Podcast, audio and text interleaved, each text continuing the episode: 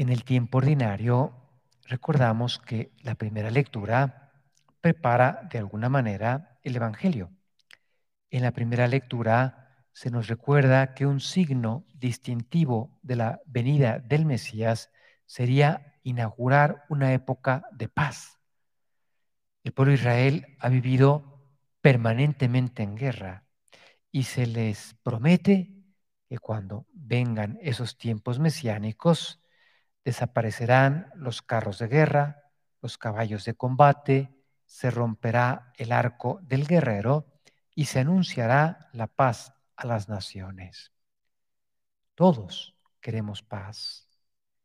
¿Y dónde encontrar esa paz que anhelamos? Y el Evangelio nos lo explica para que no persigamos lo que la gente a veces suele llamar una paz barata, que es la paz aparente de quien vive egoístamente en su estuche, al margen de lo que les pueda pasar a los demás.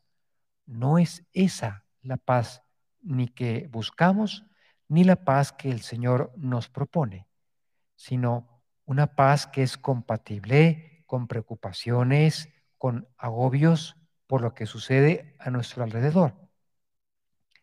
Y el Señor propone que para que alcancemos esa paz, lo que hay que hacer es aprender de Él, que es manso y humilde de corazón.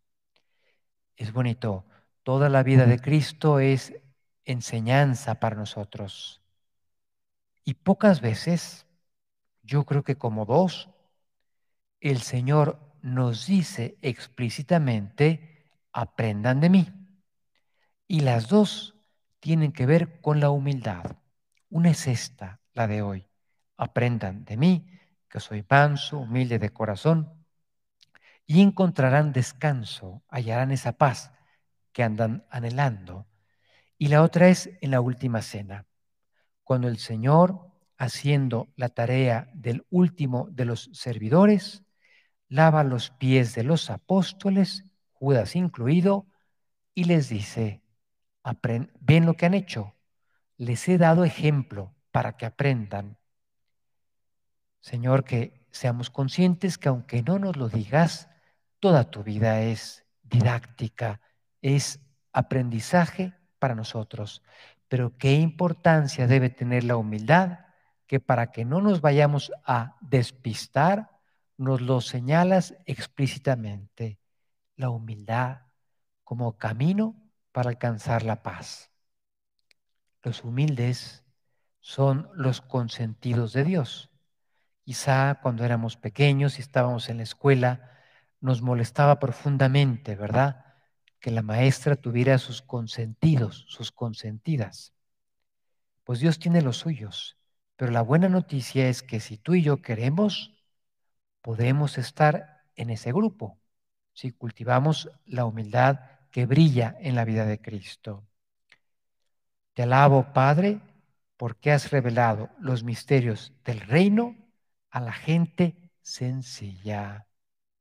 La humildad tiene mucho que ver con la sencillez, la descomplicación. Un referente muy cercano que Cristo nos pone con frecuencia son los niños. Ellos captan de una manera muy profunda los misterios divinos. Suelo contarles aquí, esperemos que se reanuden las ceremonias de primera comunión, que en ocasión un niño hizo su primera comunión. Era un niño de una familia argentina. El niño era un crack para jugar al fútbol, era la estrella de su equipo. Ese día por la tarde, era un sábado, ese día por la tarde, el director de su escuela se lo encuentra aquí en un centro comercial y le dice, ¿ya estás listo para mañana? Porque al día siguiente, domingo, este pequeño jugaba con su selección la final del torneo en el que estaban jugando el director cuenta que él estaba pensando en ese juego, la gran final, donde él es la estrella. Y por eso le pregunta, ¿estás listo para mañana? Y el niño dice, sí, estoy listo para mi segunda comunión. Impresionante, ¿verdad? El niño no estaba pensando en que mañana es la gran final, no, en que hoy recibía a Jesús sacramentado por vez primera y mañana que vaya a misa con mi familia por ser domingo, lo podré recibir por segunda vez. Qué sensibilidad para captar los misterios de Dios. Por eso los pequeñitos cautivan el corazón de Dios. Son descomplicados, están absolutamente abandonados al cuidado que de ellos tienen sus padres. A mí no me ha tocado un niño pequeñito y mira que ya llevo más de 20 años, ¿verdad? En, en escuelas, atendiendo en la capellanía escolar.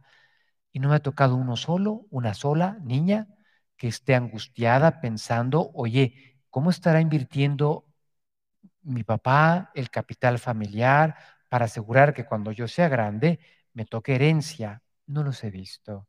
Los he visto absolutamente confiados de sus padres. Parte de esa sencillez es vivir al día. Tenemos la gracia para vivir bien hoy. ¿Qué va a pasar mañana? Estamos en las manos de Dios.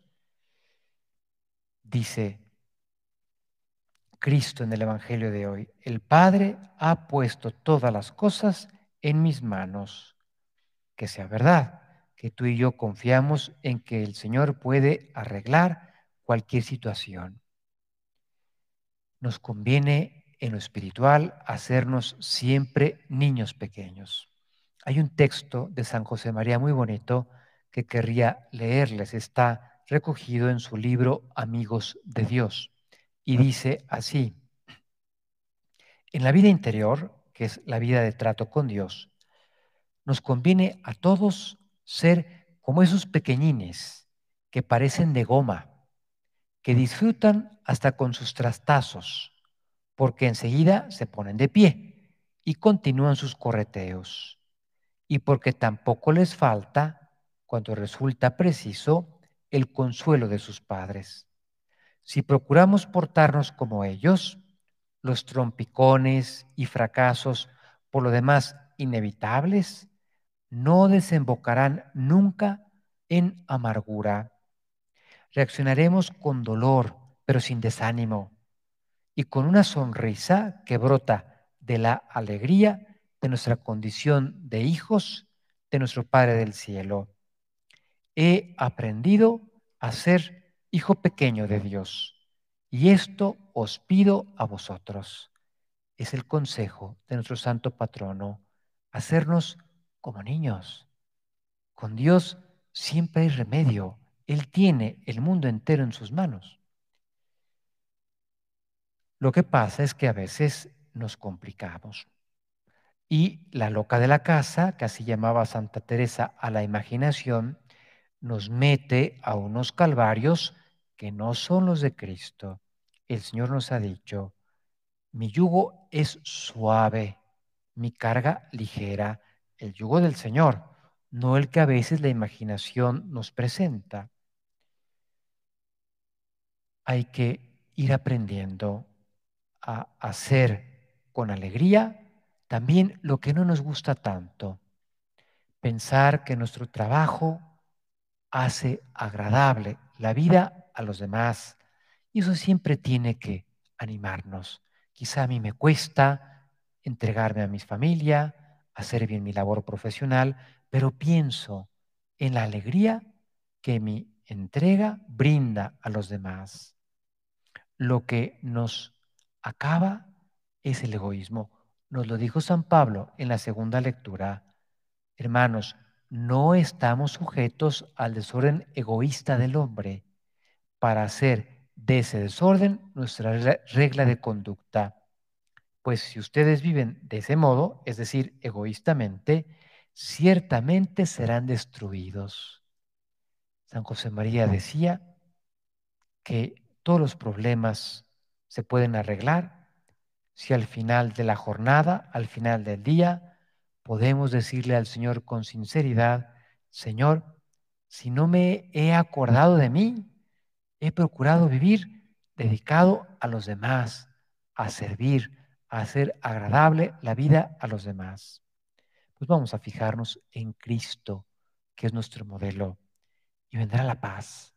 Si aprendemos de su humildad, encontraremos ese alivio que anhelamos y nos ponemos bajo el amparo de nuestra Madre Santa María. Que ella, como buena madre, nos enseñe a dar cada día el paso que Dios nos pide, sin preocuparnos, como dice San José María, del ayer que ya pasó, ni dejarnos agobiar por el mañana, que no sabemos si llegará para nosotros. Hoy tenemos la ayuda del cielo para portarnos bien hoy. Por eso se dice así, el presente, porque es el regalo que Dios nos ha dado. Voy a cuidar mi regalo de hoy. Y el Señor y la Virgen nos cuidarán para el día de mañana.